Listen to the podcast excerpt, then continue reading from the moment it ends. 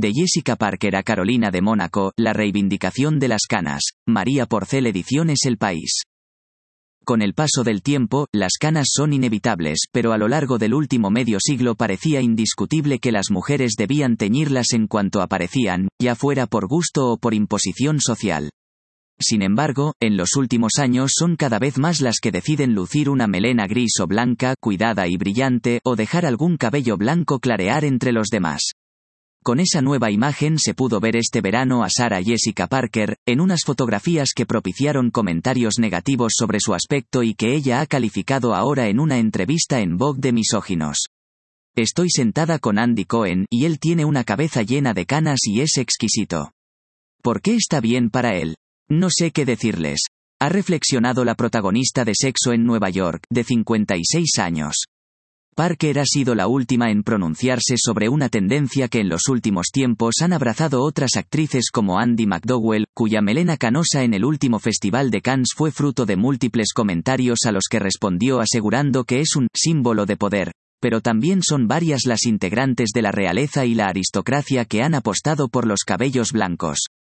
El pasado 3 de julio, por ejemplo, Carolina de Mónaco aparecía en el concurso de saltos hípicos de Montecarlo acompañada de su hija Carlota y del hijo de este, Rafael.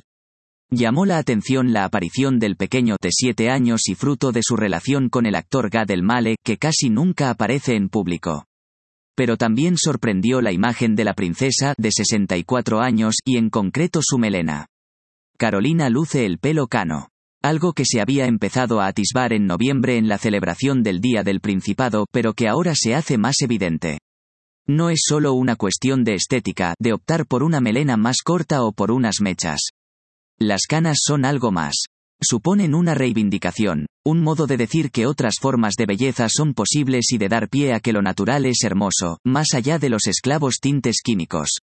El pelo blanco, de hecho, ya no es solo una cuestión de edad.